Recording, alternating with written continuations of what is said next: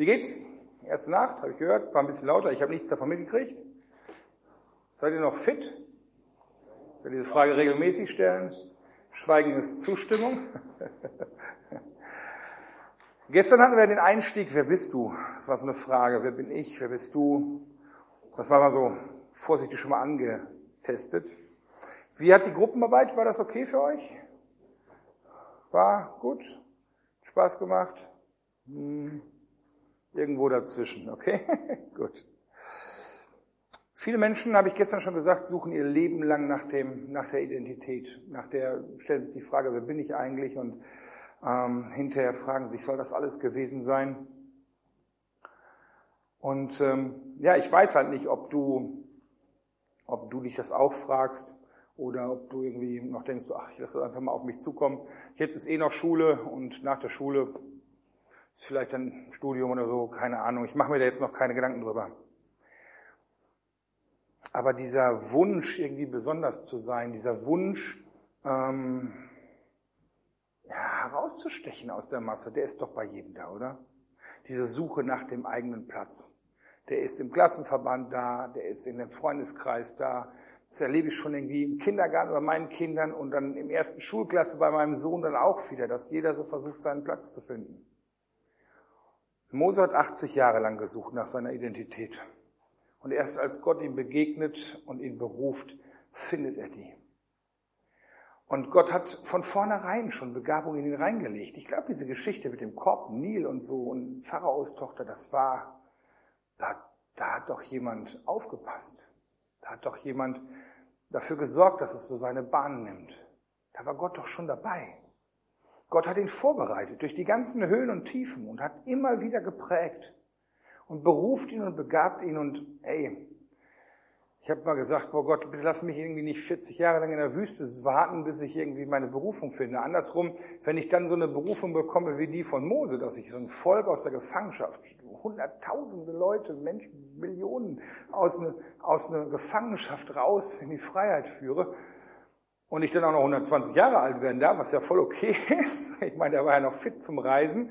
Ähm, dann, dann kann ich auch 40 Jahre lang warten. Der hat echt einen unglaublichen Dienst gehabt.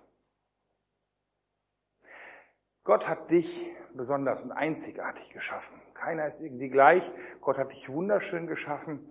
Und heute wollen wir hm, auch in den Gruppen gleich ein bisschen tiefer reingehen, was denn jetzt genau vielleicht dein äh, besonderer Platz ist, deine Berufung, deine Bestimmung, was Gott so besonders in dich reingelegt hat.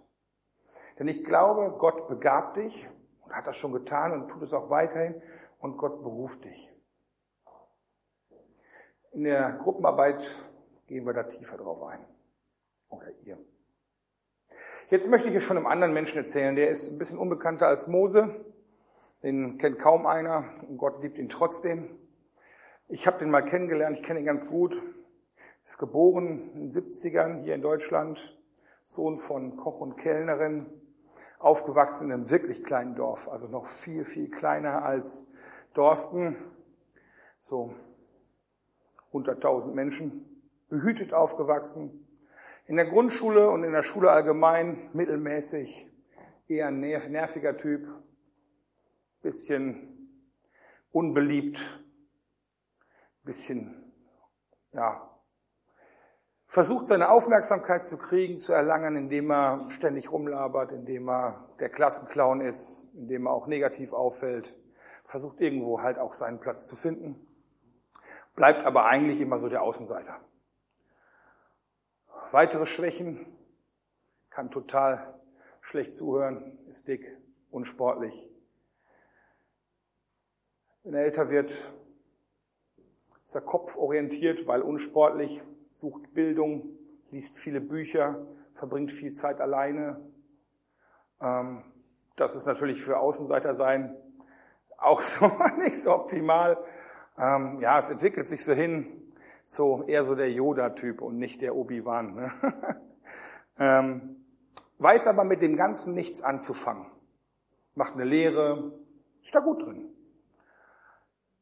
Aber irgendwie, naja, der Techniker ist da gut drin.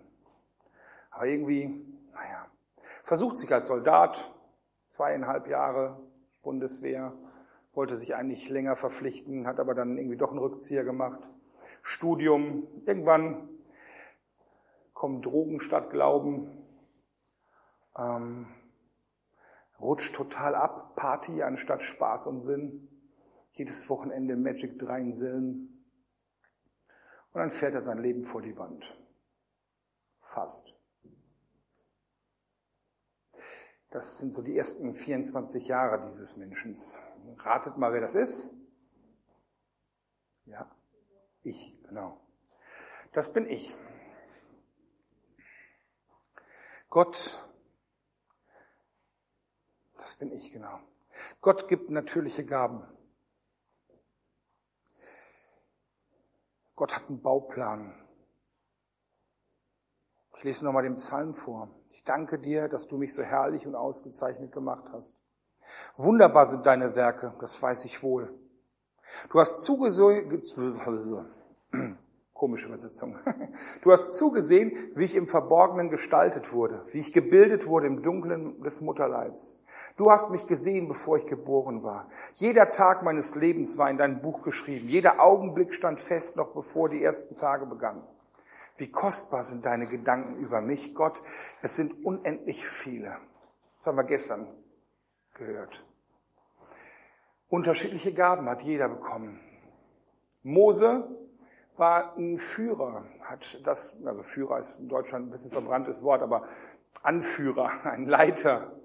Und er hat den Job wirklich gut gemacht. Er hat aber selber gesagt, ich kann nicht gut reden. Er hat Jesus hat Gott gesagt, hey, nimm dir Aaron dazu. Der kann gut reden. Aaron war sein Bruder, Priester. Es ist ein Leib, wo verschiedene Glieder zusammenspielen. Da gehen wir später drauf ein. Jeder ist einzigartig. Jeder hat eine besondere Gabe. Und Gott, mit jedem hat Gott einen Plan. Auch mit mir hat Gott einen Plan. Habe ich damals nicht gesehen in diesen ersten 24 Jahren. Damals bin ich aber auch noch nicht mit Gott gegangen.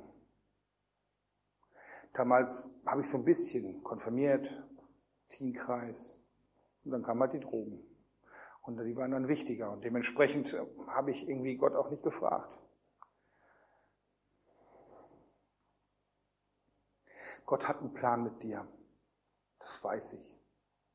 Und der ist wunderschön. Und das Krasse an diesem Plan ist, egal was du gerne sein möchtest, der Ort, an dem du dich am wohlsten fühlst, ist genau der Ort, wo Gott mit dir sein will. Dort gibt's Frieden.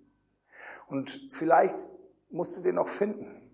Vielleicht sind das so wie Mosaiksteine, die so ein, so ein Bild ergeben. So Puzzlestücke, die man noch zusammensetzen muss. Vielleicht hast du noch gar keine Ahnung. Bei mir, wie gesagt, nach 24 Jahren schien gar nichts zu passen. Es war irgendwie, ich war in vielen Sachen gut. Ich war in der Schule super, ich war nur im Sport nicht. Ich war, äh, ich war im, äh, in der Lehre war ich gut, auf der Arbeit war ich gut, aber es war irgendwie, es passte nicht richtig. Ich war immer auf der Suche. Und mit 24 habe ich Gott kennengelernt. Anfang 2000 habe ich Gott kennengelernt. Und da musste ich erstmal klarkommen, weil es ging mir halt echt schlecht zu der Zeit. Aber das ist ganz schnell passiert, dass ich ja, erstmal einen Frieden gefunden habe und dann recht schnell gemerkt habe, irgendwie, ich soll was sagen. Ähm, was sagen, also jetzt nicht einfach nur labern, so wie ich das früher gemacht habe, sondern ich saß da so im Gottesdienst und habe eine Bibel gelesen und ähm, habe gesagt, so, ich, da ist ein Thema, da würde ich gerne was zu sagen. Und ich bin zu meinem Ältesten gegangen habe gesagt, hör mal, Bob, ähm, ich weiß, ich bin noch total jung, aber ich würde gerne Predigt halten. Dann hat der Bob gesagt, okay, ist kein Problem. Wir machen das so, du kannst dir mal vorbereiten und dann gucke ich mir das mal an, ob das Hand und Fuß hat und wenn du möchtest, kannst du das gerne machen. Der hat mir total vertraut da. Und dann habe ich eine dreiteilige Predigtreihe über den Heiligen Geist gehalten. Ähm, das war meine erste Predigt. Also da war ich ungefähr ein halbes Jahr Christ. Und da war ein unglaublicher Segen drauf. Also das war so krass, das war so krass, das war so heftig, wie Gott dann sich dazugestellt hat, ähm, dass sofort klar war, genau das soll ich machen. Du musst dich Gott hingeben, hinhalten, das alles, was du hast, die Stärken und die Schwächen. Und mit ihm ergibt das Sinn. Als wir hatten gestern über Mose gesprochen. Ihr kennt diese Stelle, wo Mose diesen Stab wegwirft und dann die Schlange aufheben soll und dann packt er die wieder falsch rum an und dann wird die wieder zum Stab. Da habe ich gestern gesagt, da komme ich noch ein bisschen drauf. Früher hatten Hirten so Holzstöcke, Stäbe, die hatten praktischen Zweck, sich zu stützen, irgendwelche Sachen abzuwehren. Da war auch meistens noch so ein Haken oben irgendwie rangedingst, so wo man irgendwelche Schafe so zurückhalten kann mit. Und die hatten früher keine Tagebücher. Man hat in diese Holzstäbe mit Messer die wichtigsten Momente im Leben rein, so Symbole reingeritzt. Also wenn du irgendwas erlebt hast, was wichtig war, wie jetzt zum Beispiel, okay, gefunden, aufgewachsen mit Pharao, hat er eine Pyramide vielleicht da reingekratzt und ähm, dann irgendwie hat er den Typen erschlagen, dann hat er vielleicht da irgendwie eine Keule reingeritzt. So, so Momente im Leben, die wichtige Punkte sind. Und so entsteht bei so einem Hirtenstab über die Jahrzehnte eine, ja, ein Tagebuch. Das ist seine Geschichte. Und die trägt er mit sich rum. Und als Gott sagte, wirf den Stab weg, dann wirft er nicht nur irgendeinen Knüppel weg, sondern er wirft sein Leben weg, seine Historie weg von sich und die wird zur Schlange und giftig. Ich glaube, dass Mose das ganz anders gesehen hat, als wir uns das vielleicht so vorstellen. Das hat ganz viel, ganz viel Aussage. Und dann sagt Gott, jetzt packt die Schlange am Schwanz an. Das ist das Letzte, was man machen sollte, weil die biegt sich rum und beißt dich. Ne? So packt die falsch rum an. Und er macht das und hebt, wird wieder zum Stock und er hebt den Stock, also jetzt falsch rum angefasst, wieder auf. Du wirfst Gott dein Leben hin und andersrum, anders verändert, gibt es dir wieder. Das heißt für Mose, hör zu, ich berufe dich zu etwas Neuen, aber das, was du als Vergangenheit mitgenommen hast, das nimmst du mit, aber geläutert durch mich. Und so nehme ich auch in mein neues christliches Leben die Dinge mit, die ich mein Leben lang trainiert habe, zu reden, nicht zuzuhören. Nein, ähm, das sind so Sachen, das hat mich geformt. Das hat mich geprägt. Das macht was mit mir. Ich habe zum Beispiel, viele Leute haben Angst vor Menschen zu sprechen. Ich finde das total geil. Das ist geil. Ich habe mal vor dreieinhalbtausend Leuten gesprochen. Ich finde das Hammer. Ich würde das am liebsten jede Woche machen. Ich würde gerne mein Fußballstadion füllen und denen von Gott erzählen. Hätte ich total Bock drauf. Viele Leute würden schreiend weglaufen, aber das ist irgendwas, wo ich irgendwie gar keine Probleme mit habe. Ähm, und das ist einfach so in mich reingelegt. Und natürlich war dieses ganze jugendliche Labern und Schwätzen und so, das war eine Vorbereitung. Ich habe meine Stimme trainiert. Viele Dinge kann ich einfach da. Ich habe irgendwie zum Beispiel nie eine Bauchatmung lernen müssen, was Redner lernen müssen. Ich habe immer schon beim Sprechen mit einer Bauchatmung geatmet. Das habe ich irgendwann durch Zufall festgestellt. Das ist irgendwie wichtig, damit man ein lautes Organ hat. Und ähm, Gott hat das in mich reingelegt. Er weiß, was er tut und er kennt den Sinn und er arbeitet an dir. Und wenn du es erlaubst, wenn du ihm das Leben hingibst, dann kann er das verändert zurückgeben, geheiligt zurückgeben. Erlaub ihm das. Ich habe gesagt, Gott hat einen Plan, Gott hat eine Berufung. Und da möchte ich mal drauf schauen, weil es gibt, glaube ich, mehrere Formen von Berufung. Und ich möchte mal zwei Sachen unterscheiden. Gott hat mich berufen, irgendwie zu predigen, zu lehren. Ich kann gut Sachen erklären, ich kann gut sprechen. Ich hatte am Anfang auch immer noch so total ein bisschen nervös und, und so. Ich habe auf dem Kultschock-Klo, das Kultschock ist die, die, der, die Kneipe, wo wir unser Gottesdienste gefeiert haben oder immer noch feiern da war ich dann so total panisch schlecht vorbereitet vor einer Predigt und denk so, ah, und bin auf dem Klo und Nervositätspinkeln und so kurz vorher und ich so, oh Gott, mach aus Scheiße Gold, bitte. Und äh, der kann das übrigens. Und dann habe ich eine Stimme gehört. Ich weiß nicht, ob ich die wirklich gehört habe, aber es war, das war zumindest ganz laut in meinem Kopf, dass Gott sagt, du bist mein Prediger und ich segne, was du sagst. Von dem Moment an stand das. Und ich habe ich hab einfach Sicherheit. Ich bin berufen. Ich weiß, es passt. Und natürlich kann ich auch mal Mist machen, aber ich weiß, er steht zu mir. Das ist das, was er von mir will. Obwohl ich das weiß, gibt es aber immer wieder, wenn ich mich ausstrecke in diese Gabe rein, gibt es immer wieder was, was mir immer wieder wichtig wird, was immer wieder kommt. Und das ist, glaube ich, die erste Berufung. Es wird mir immer wieder wichtig, dass ich ihn suche. Es zieht mich immer wieder zu Gott hin. Und das ist die erste Berufung. Jesus wird mal gefragt, Matthäus 22 ab Vers 36 kann man das lesen, Meister, welches ist das wichtigste Gebot im Gesetz? Und Jesus antwortete, du sollst den Herrn, deinen Gott lieben, von ganzem Herzen, mit ganzer Hingabe und mit deinem ganzen Verstand. Das ist das größte und wichtigste Gebot. Wenn wir jung sind, dann wollen wir was machen. Wir wollen was reißen, wir wollen was erreichen. Und wenn wir was mit Gott machen wollen, dann wollen wir für ihn was machen. Wir wollen mit ihm zusammen irgendwie richtig coole Dinge irgendwie stemmen, coole Gottesdienste feiern, irgendwie eine coole Freizeit machen. Wir wollen handeln, wir wollen was bewegen. Kann man nachvollziehen, ne? kennt ihr auch. Ne? Man will irgendwas tun.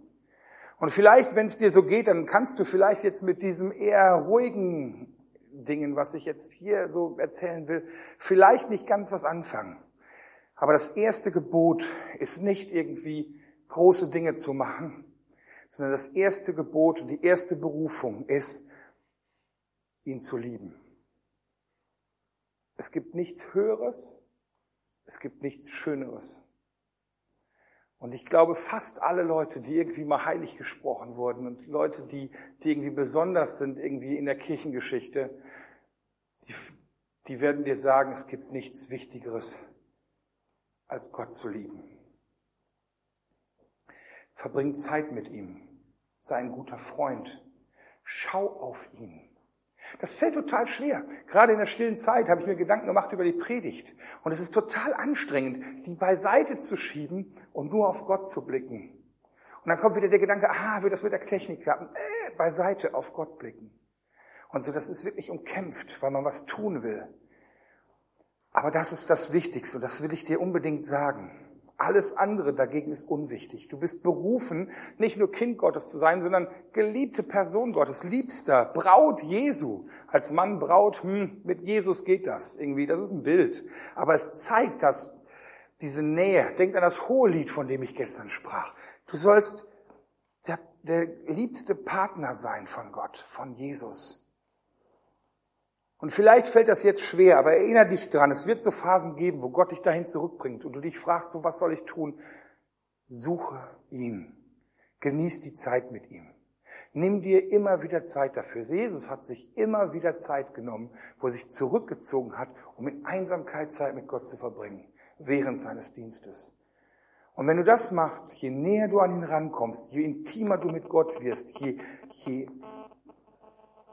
je mehr ihr euch miteinander vereint, desto mehr wirst du an Stärke zunehmen und auch nach außen an Einfluss. Der Weg nach draußen ist ein Weg nach innen. Es gibt aber auch eine zweite Berufung. Jesus wird gefragt, was ist das höchste Gebot? Du sollst den Herrn, deinen Gott lieben, von ganzem Herzen, von, mit ganzer Hingabe, mit deinem ganzen Verstand. Das ist das höchste und wichtigste Gebot. Ein zweites ist ebenso wichtig. Liebe deine Mitmenschen wie dich selbst. Die zweite Berufung ist, liebe den Nächsten. Liebe deine Mitmenschen. Und wie kann das praktisch aussehen? So shiny, happy people holding hands, irgendwie rausgehen, irgendwie alle Leute Herzen drücken, Blümchen verteilen, Händchen halten. Das ist es nicht. Als Zeichen der Liebe ist der Dienst an den Menschen. Wenn du Gott liebst und wenn du die Menschen liebst, dann dienst du ihnen. Du tust das, was Gott in dich reingelegt hat, um Menschen was Gutes zu tun. Das ist die zweite Berufung. Und das ist das Zeichen der Liebe. Und da freut sich Gott. Was du den Geringsten tust, das tust du mir. Das es gibt fast keinen Platz, wo ich lieber wäre, außer in der Nähe zu Gott oder beim Predigen. Oder da, wo ich Menschen näher an Gott ranziehen kann. Sein Wort zu verkündigen. Irgendwie von ihm zu, zu schwärmen und hoffen, dass der Funke überspringt. Wenn die Begabung und Gott zusammenkommen, dann wirst du berufen und dann folgt ein Dienst. Der Heilige Geist wird uns immer in einen Dienst reinführen. Dann frage ich mich irgendwie so, ja, Gott könnte doch diese ganzen Sachen selber machen. Er könnte doch machen, dass es jedem gut geht. Und er könnte doch machen, dass sich jeder geliebt fühlt. Er könnte doch zu jedem so erscheinen und sagen, ich bin Gott, ich hab dich lieb. Aber er will das durch dich tun. Gott will Menschen durch dich lieben. Und das ist eine Ehre, dass du sozusagen, ähm, ich hatte mal so das Bild ähm, vom Trauzeugen. Du bist der Typ, ja, der Trauzeuge, so, der der, der, der Bräutigam hat einen Freund, der passt auf die Ringe auf, der hat die Handys in der Tasche, damit die nicht gestört werden. Der weiß ganz genau, wenn das und das ist, man kann das und das machen. Der, der checkt alles, der passt auf und der sorgt dafür, dass Braut und Bräutigam einen perfekten Tag haben und alle, die feiern auch. Der hat so einen Blick dafür und das ist so unser Job. Er will, und das ist eine Ehre, er will lieben durch dich. Finde deine Gaben und bring sie ein, um Menschen was Gutes zu tun. Damit, das ist, das ist genau das, was damit gemeint ist. Mir hat's geholfen, im Nachhinein durch meine Vergangenheit zu schauen. Ja, von euch ist die Vergangenheit da. Also durch meine Vergangenheit zu schauen, zu gucken, okay, Schule, laber, laber, laber, laber, Nerv, laber, laber. Sollte ich Seelsorger werden? Nein. Reden, reden kann ich gut, okay. Und dann bin ich Prediger geworden. So, man kann oftmals einen roten Faden erkennen. Frag Gott, Gott, was soll ich tun? Dann ein guter Hinweis ist, was macht dir Spaß? Woran hast du Freude? Das hat er in dich reingelegt. Wir werden da in der Gruppenarbeit näher drauf eingehen. Das Wichtigste ist, dass du diese Dinge, die du da findest, ihm hinlegst, wie diesen Stab. Denn falsch genutzte Gaben, egoistisch genutzte Gaben, das ist das, was unsere Gesellschaft fertig macht. Da, wo Menschen reden für Macht, also ich nehme jetzt immer mein Beispiel, da, wo Menschen reden für Macht. Wenn du, wenn du reden kannst und die Herzen von Menschen berühren kannst, dann kannst du alle deine ähm, Bedürfnisse stillen. Bedürfnisse nach Beliebtheit, nach Macht, nach was auch immer. Nach Geld, nach, das ist echt so ein Ding. Wenn du das falsch einsetzt, dann gibt's Leid und Schmerz. Das ist bei jeder Gabe so. Aber mach es mit Gott zusammen, dann wirst du deinen Frieden finden und Erfüllung finden und es ist ein Segen für andere. Okay, such deine Berufung und dann mach das mit Gott zusammen.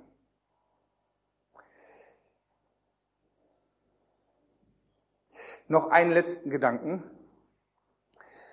Ich habe gerade schon gesagt, bei mir war so eine Entwicklung da.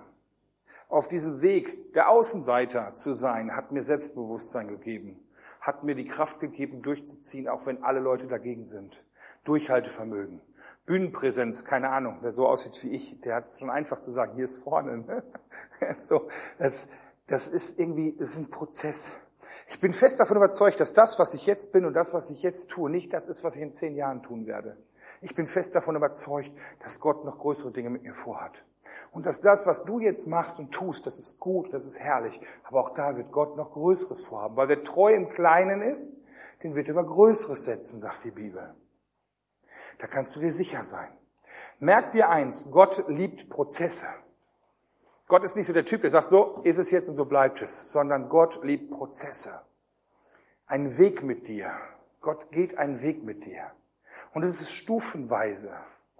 Natürlich hätte ich bei meiner ersten Predigt nicht vor dreieinhalbtausend Leuten gepredigt. Da hätte ich irgendwie, ich wäre schreien weggelaufen. Da habe ich vor 17 Männchen gepredigt. Aber das geht so Stückchen, Stückchenweise, stufenweise. Es gibt natürliche Gaben. Seine Kraft wächst. Du wirst reifer. Du wirst reifer im Dienst. Erfahrung kommt dazu. Ein Kind wird jugendlich. Es wird erwachsen. Und irgendwann ist es ein alter, weiser Mensch. Es ist auch oft nicht nur eine Sache fürs ganze Leben. Früher habe ich viel mehr gepredigt, als ich es heute mache. Heute mache ich viel mehr im Thema geistliche Vaterschaft. Ich begleite Teams und Menschen irgendwie und versuche die in das reinzubringen. Ich predige aus, damit die dann lieber predigen. Also ich versuche mich zu multiplizieren. Also auch bei mir gibt's da immer, es geht immer weiter. Vielleicht sind auch manchmal bei dir Schleifen dran. Bei mir in meinem Leben waren öfters Schleifen dran. Da habe ich was nicht gelernt und nochmal und nochmal und nochmal und nochmal. Wenn du immer wieder sowas erlebst und nochmal und nochmal, dann solltest du dir mal Gedanken machen, könnte es sein, dass ich irgendwann mal eine Entscheidung anders treffen sollte? Vielleicht? Dann mach das doch mal. Gott hat Geduld, mit dir Lernschleifen zu ziehen. Aber vielleicht Wer treu ist im Kleinen, die richtige Entscheidung trifft, der wird über Größeres gesetzt. Solche Prozesse kann man übrigens auch nicht abkürzen. Ne? Wenn dir der Herr mal sagt dazu, ich will dich da und da hinbringen, dann hat er seinen Weg und du kannst keine Abkürzung nehmen. Weil wenn du eine Abkürzung nimmst, dann wirst du damit auf die Schnauze fallen. Du musst einen Vorbereitungsweg gehen und das ist ein Prozess und danach kommt der nächste Schritt, der nächste Schritt und dadurch lernst du laufen. Das ist normal. Und jeder hat auch einen speziellen Weg. Manche Leute haben so ein wunderschönes, leichtes Leben, es läuft super und so. Und andere Leute, die kriegen vor die Fresse die ganze Zeit und denken sich, was soll das? Das ist doch unfair, Gott. Die einen, oh, alles schön und die anderen die ganze Zeit. Vielleicht braucht der eine einen anderen Prozess, um wirklich so vorbereitet zu werden. Das ist so. Gott kennt dich genau und Gott weiß, was du brauchst. Gott hat einen Plan mit dir. Und ich möchte dir heute Mut machen, dich dem zur Verfügung zu stellen. Leg ihm dein Leben hin, blick auf ihn und geh gemeinsam mit ihm. Das Wichtigste ist, liebe Gott. Amen. Bete und dann gehen wir in die Gruppen. Oder wir beten.